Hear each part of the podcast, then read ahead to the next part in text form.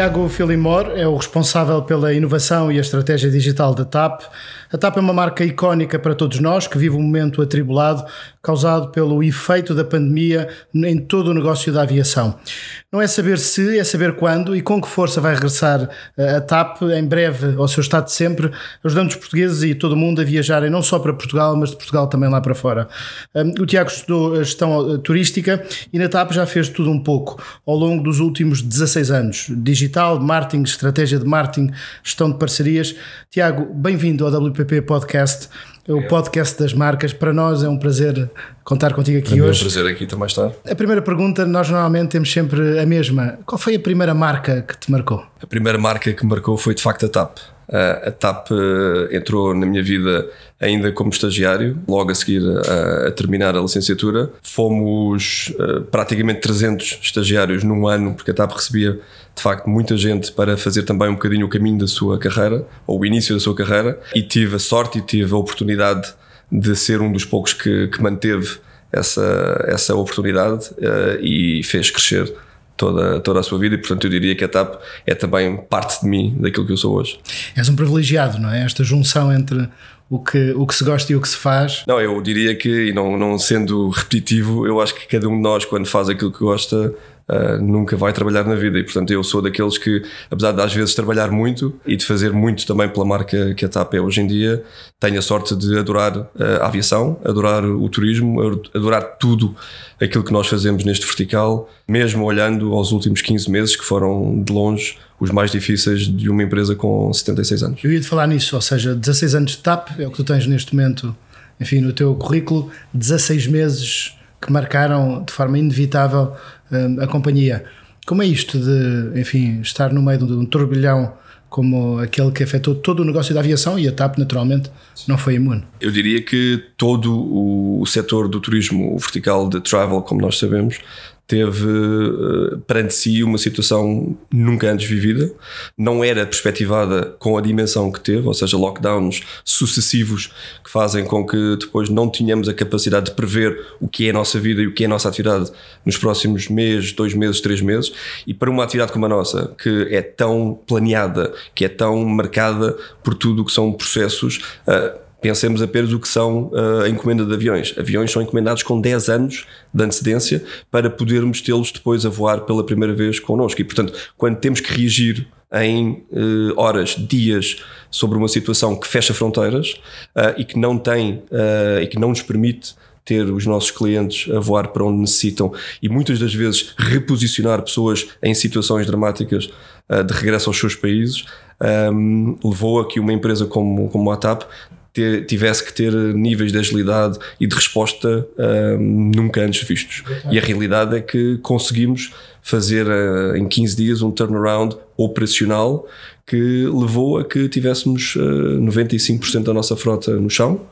Uh, fizemos aquilo que nós chamamos a preservação de aviões para garantir que não há nenhum tipo de mal feito às máquinas que depois vão voar a seguir e obviamente tendo em conta a segurança. Uh, mas foram processos uh, que, não estando previstos, eu diria que a empresa conseguiu estar preparada para, para o fazer. Existe aquela imagem, não é? Da pista aqui da, do aeroporto de Lisboa, cheia de aviões da TAP. É uma imagem lindíssima, mas é dramática. Dramática, e eu acho que nós todos que vivemos a aviação uh, muito próximos, uh, o nosso coração quase que parou naquela altura, porque nós não estamos pensados nem estamos, eu diria, preparados para gerir aviões em pista. E, portanto, a nossa manutenção está preparado para sim dar um turnaround aos aviões muito rápido em qualquer e, e obviamente o, o tema segurança não é posto em causa por nenhuma forma, eh, mas de facto garantir a segurança e a preservação dos aviões em pista não, não é de facto a nossa principal missão. Quando está o Miguel Ralha, enfim, CEO da Barogilvi, uma das nossas eh, principais agências eh, criativas do grupo em Portugal. Miguel, tu acompanhas de perto o negócio da aviação, a TAP em particular, é público e notório. Qual é a marca d'água que fica destes 15, 16 meses de turbilhão? Pois, vou tentar responder retirando uma parte emocional, porque à semelhança do, do Tiago, eu também tenho uma, uma afinidade com a aviação, sou um piloto frustrado, eu queria ter sido piloto, e portanto eu vivo uh, este, este setor também com uma emoção muito grande. Mas acho que o Tiago já frisou uma parte, o que é que fica desse turbilhão foi a capacidade de inverter a preparação de toda uma equipa que está preparada para voar todos os dias, ininterruptamente, para de repente, em apenas 15 dias, ter tudo no chão e ninguém está a voar. E isso é de uma complexidade enorme que depois se refletiu também no nosso trabalho enquanto agência criativa da marca, porque nós tivemos. Uh, Como é que fundo, se gera uma marca nestas circunstâncias em que é, é isso que eu vou. De repente quebrou a série estatística, não é? é? É, é isso que eu vou dizer. Portanto, o, o, o ponto aqui foi de um momento para o outro deixa de haver negócio, o mundo fecha. No caso da aviação, uh, o que não é vendido hoje já não é vendido amanhã. E, portanto, nós tivemos que acompanhar, juntamente com, com as equipas da TAP, todo uma, toda uma estratégia e a preparação de um plano de comunicação para aquilo que nós sabíamos que estava à nossa frente e que podia ser possível. Porquê? Porque assim que nós soubéssemos que, por exemplo, um país que estava fechado e podia abrir, automaticamente tínhamos uma campanha preparada para arrancar com, com essa campanha, para apanhar aquele slot no fundo de e aproveitar para fazer reservas e voos, etc. Isto foi de uma complexidade enorme, porque o mundo esteve perdido durante não sei quanto tempo e aquilo que era hoje, já, ou não, aquilo que era de manhã já não era à tarde.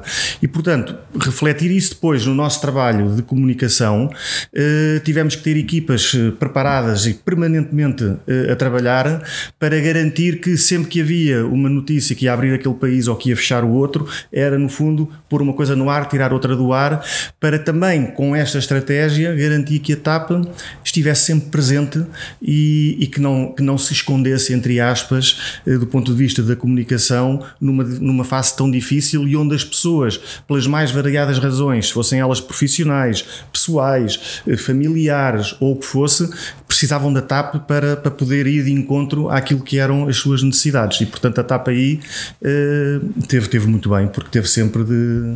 De, de, braços abertos. Imagino que essa agilidade, proximidade, capacidade de antecipação, custo de oportunidade de apanhar, enfim, a janela que iria ser aberta. Eh, qual é o, o ADN da marca TAP que, que sobrepassou por tudo isto de forma incólume? O que é que, o que, é que a TAP tem que, que mais nenhuma tem, de certa maneira, não é? Eu acho que a TAP uh, foi, uh, sempre, é, e eu acho que continuará a ser sempre uma love brand. E eu acho que uh, é uma marca que, que tem uma relação com, com, com Portugal, com os portugueses, não só na forma como se expressa, como, mas também da forma como nos representa lá fora, uh, que, é, que é, é, é, isto, é uma love brand. Não se, uma love brand não se explica um racional, sente-se. E eu acho que a TAP é isso mesmo. E Tiago, a tua visão de quem tem a marca naturalmente, mas tem o um negócio, tem a proximidade com, com, com o consumidor. Um, como é que tu vês a TAP? A TAP, eu diria, nestes 16 eh, meses, uh, sofreu um processo de mudança uh, sobre o qual nós não estaríamos tão uh, alerta, mas que soubemos agarrar, eu diria, também de forma muito rápida. A TAP, sobretudo, é uma empresa para pessoas e para portugueses que estão e que veem a empresa como uma ponte para todos os seus destinos. É uma empresa que, obviamente, naquilo que é pré-pandemia, 80% do seu volume de negócios vem de um mercado fora de Portugal ou de mercados fora de Portugal e apenas 20%. Mas, como o Miguel diz, é uma marca que toca todos os portugueses, muitas das vezes até de forma bastante próxima. Somos uma marca sobre a qual há imensa discussão e uma imensa uh, noção de, de, visibilidade, mas aquilo que nos importou nesta fase de transição e sobretudo numa fase em que a nossa atividade esteve muito abaixo daquilo que seria normal, até porque 2019 foi um ano recorde do ponto de vista do turismo português, também da capacidade Esse é um ponto da TAP. que nós esquecemos, não é? Ou seja, caímos no precipício, mas vínhamos do pico da montanha. Vínhamos do pico da montanha e com uma preparação que a TAP tinha e tem e que se calhar vai ser a grande tábua de salvação da própria TAP, que era estar preparada para aquilo que vinha aí.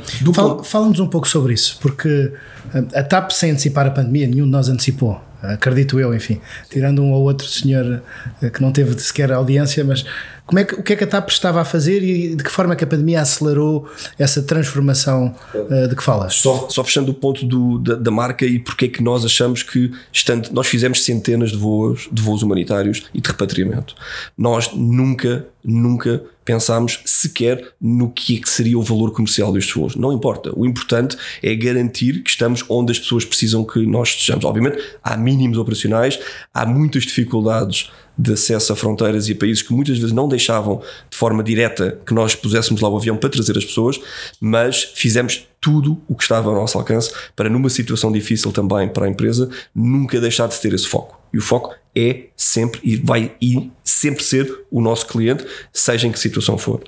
Dizer como é que estávamos preparados uh, na altura. Nós estávamos preparados para fazer do, dos anos 2025 os melhores anos de uma companhia como a TAP tínhamos a noção de que o destino Portugal e aquilo que é a marca Portugal enquanto destino turístico estava pronta, estava madura e estava num ponto de explosão que nós achávamos que iríamos saber aproveitar. Muitas das vezes diziam que a TAP estava na ponta da Europa e que perdia pela falta de centralidade. Muito pelo contrário, nós tínhamos uma vantagem competitiva por ser a ponta uh, da Europa. Porquê? Porque estávamos mais perto do ponto de vista de horas de voo a um mercado como os Estados Unidos ou o Canadá, ou o continente norte-americano, ou uh, o sul-americano com o Brasil à cabeça. Quer dizer, para nós podermos fazer voos de 7, 8 horas com aviões tão eficientes como aqueles que trouxemos em 2019 e 2020, seria uh, definitivamente a marca da competitividade e de uma, de uma lógica que nos iria deixar muito à frente de outras marcas. Porque fazer um voo Paris-Nova York não é a mesma coisa que fazer um Paris,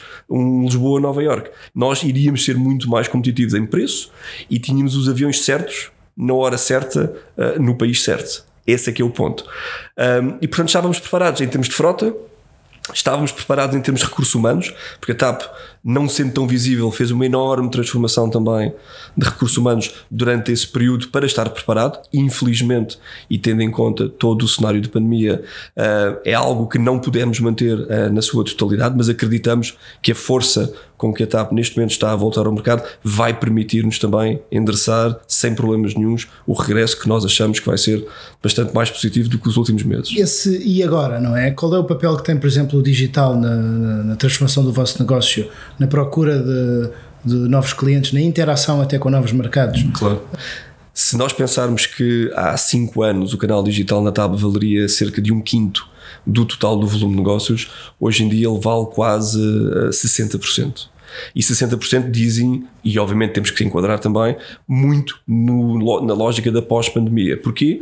Porque muitos dos nossos parceiros, e aqui obviamente, infelizmente, um, estiveram uh, ou encerrados ou em processos de layoff, o que significa que os canais mais tradicionais de venda de viagens também foram duramente afetados por este cenário o canal digital, a forma como hoje em dia o cliente entende o processo de compra, como é que marca a sua viagem, como é que já fazia a sua pesquisa, mas muitas das vezes não fazia a marcação. E portanto, aquele gap que havia entre pensar uma viagem, olhar o seu hotel, qual é a companhia de aviação que vai escolher, qual é o destino que está na sua shortlist, já era obviamente feito de forma digital, tudo o que nós sabemos. A forma como depois marcava, como garantia a sua viagem, pagava, não era tão digital antes deste, de, destes últimos meses. Hoje em dia o que se nota é que de facto o cliente se digitalizou, acelerou o seu processo de tomar a decisão e eu posso dizer que a TAP, felizmente, pelas apostas que fez nos últimos 4, 5 anos, está muitíssimo bem preparada para poder abarcar essa, essa nova fase. Em fevereiro de 2021, 45% dos portugueses pensavam em adiar férias, 23% adiaram ou suspenderam viagens de avião, segundo um estudo do Grupo M. De acordo com a Associação Internacional de Transporte Aéreo, a pandemia provocará perdas na indústria da aviação na ordem dos 80 mil milhões de euros. Miguel, como é que, uh, mais uma vez, esta marca, este Love Brand que tu falavas, entra neste mundo de disruptivo, disrupção total do seu negócio e como é que agora se prepara este novo levantar voo que é certamente diferente, mas não deixa de ser tão relevante quanto era antes de tudo isto, não é? É preciso acelerar, regressar, uh, conseguir ganhar negócio, presença. Como é que tudo isto é feito do ponto de vista da gestão uh, da marca? E é preciso comunicar. E portanto eu, eu, eu foco mais na parte da comunicação que, que é a nossa praia, e, e, esta parte do digital traz também desafios para nós enquanto agência criativa, porque aquilo que o digital uh, permite, além da de, de desmaterialização de uma série de processos, permite que nós possamos falar com o nosso cliente uh, permanentemente uh, e com a mensagem certa a cada um dos momentos. E para que isso aconteça, nós também temos que ter do nosso lado, enquanto agência criativa, a capacidade de rapidamente adequar as nossas mensagens em função daquilo que está a ser o momento. Vou dar um exemplo de uma, de uma campanha que foi muito bem sucedida há dois anos, que foi uma, a campanha do Black Friday, que nós fizemos com a TAP, com a Google e com a agência de mídia também, em que se montou na, na, na, agência de mídia toda uma equipa a, a, a, monitorizar online como é que estavam a ser as pesquisas via Google de tudo o que estava a acontecer do ponto de vista da, do Black Friday e as mensagens que nós iríamos fazendo, íamos metendo em função dos picos e daquilo que as pessoas procuravam. E, portanto, isso exigiu da nossa parte, enquanto agência criativa, um, um pensamento permanente e uma agilidade de mudar mensagens e de criar mensagens em função do tipo de pesquisas que estava a haver para ir de encontro àquilo que as pessoas andavam a procurar. E isso foi de facto uma campanha fabulosa e, portanto, esta transformação digital que o Tiago falou e que a TAP de facto tem vindo a preparar uh, nos últimos anos, uh, nós temos que o acompanhar também porque, porque isto eh, faz parte, tudo isto faz parte de uma, de uma engrenagem que, se houver uma peça que depois não estiver bem, uh, pode condicionar todas as outras.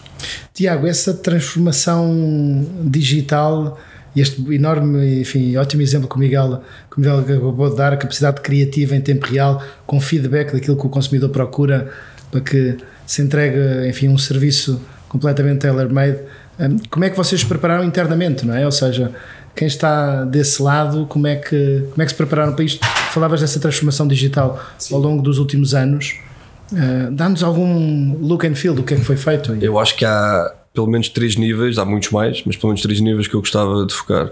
Primeiro, uh, ter uma empresa que entende a forma de falar direto com clientes como algo central na sua atividade. Se a TAP não entendesse que é muito importante e muito relevante para a sua estratégia futura ter o cliente no foco e no centro da sua atividade, provavelmente a aposta no digital nunca seria tão forte como foi.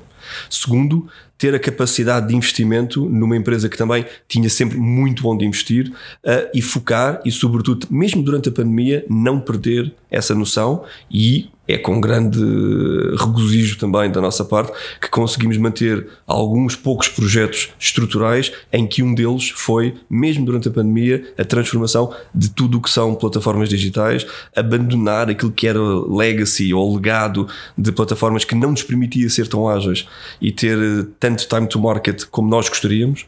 Um, e eu, eu diria que o terceiro são as pessoas. E, portanto, se nós não tivermos a capacidade de gerar equipas que muitas das vezes no seu processo de construção estiveram fora da TAP, mas quase que estiveram dentro da TAP. E eram equipas externas, mas que como o exemplo da, das equipas do Miguel, nós sentimos-las como parte integrante das nossas equipas e não há diferenciação.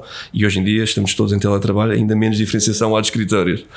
Mas a realidade é, nós fomos internalizando capacidades. E quando tu cresces, enquanto marca que quer estar no digital, há competências que, estando fora, porque não são tão core, passam a ser absolutamente core.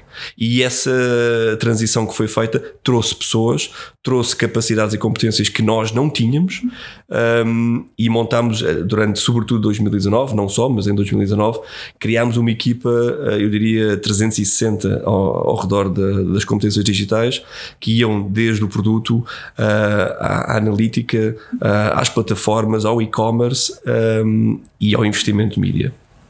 E eram tudo equipas que estavam desagregadas ou que estavam cada uma uh, nos seus silos a responder para unidades orgânicas diferentes. Hoje em dia são uma unidade, são uma voz e são uma forma de trabalhar em conjunto muito ágil. E portanto, 19 trouxe esse uh, elan de agilidade e de fazer com que a atitude das pessoas não seja mandar um e-mail ou pegar no telefone, é estar juntas e é sair do seu sítio para ir falar com a pessoa que ele precisa para poder resolver um tema. Porque agilidade é exatamente isso. São pessoas a trabalhar juntas de forma organizada, mas muito mais produtiva. E não há mais do que isso. Ou seja, dizer que agilidade são slogans ou são PowerPoints que dizem o que é que deve ser uma equipa. Não. São pessoas a trabalhar com pessoas de forma produtiva e, obviamente, sem ser, sem assim ser, eu acho que o digital nunca arranca em qualquer organização. Um, e, portanto, hoje em dia podemos ter esses três níveis, ou seja, mantivemos o investimento.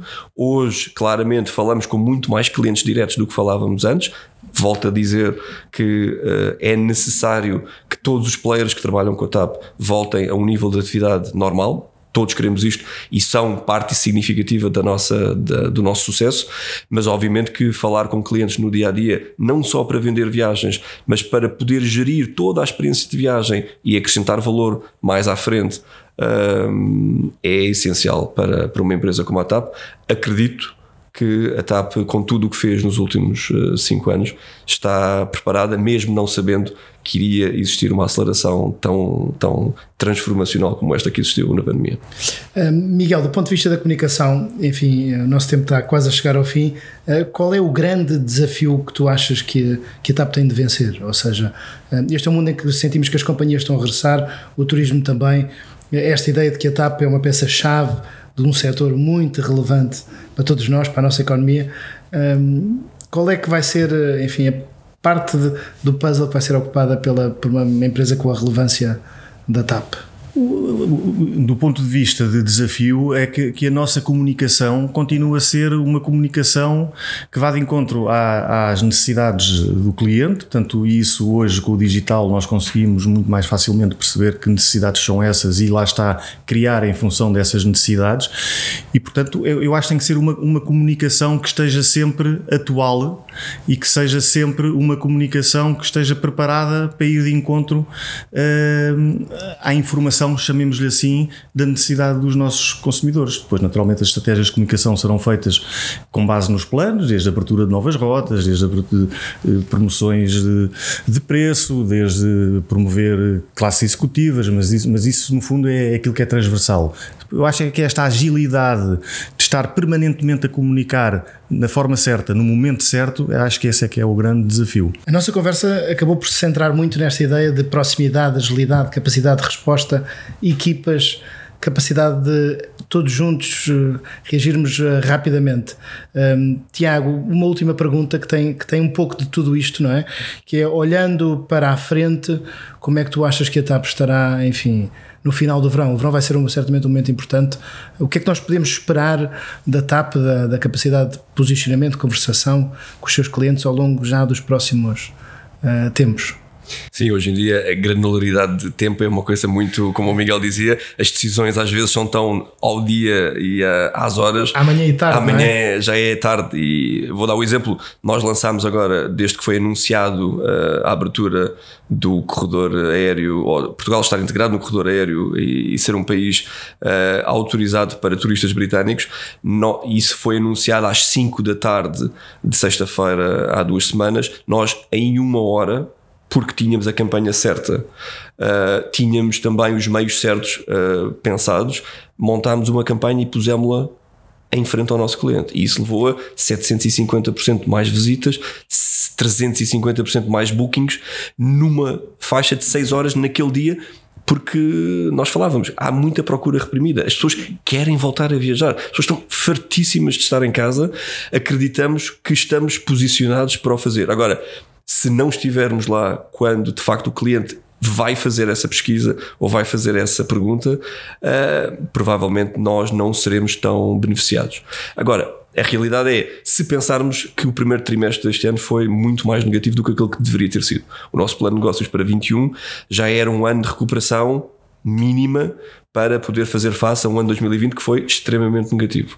Obviamente foi muito mais negativo do que nós tivemos à espera, estivemos fechados, todo, um, vá lá, a União Europeia também esteve bastante fechada. Achamos nós que do ponto de vista de destino estamos preparados uh, e vamos fazer o que é certo para garantir esta sustentabilidade até final de 21 e no, no, nos anos que aí vêm, mas eu acredito que vamos ter um verão eu sou uma pessoa positiva por natureza, uh, que vai ser um verão positivo. Uh, vamos conseguir trazer pessoas nos nossos aviões.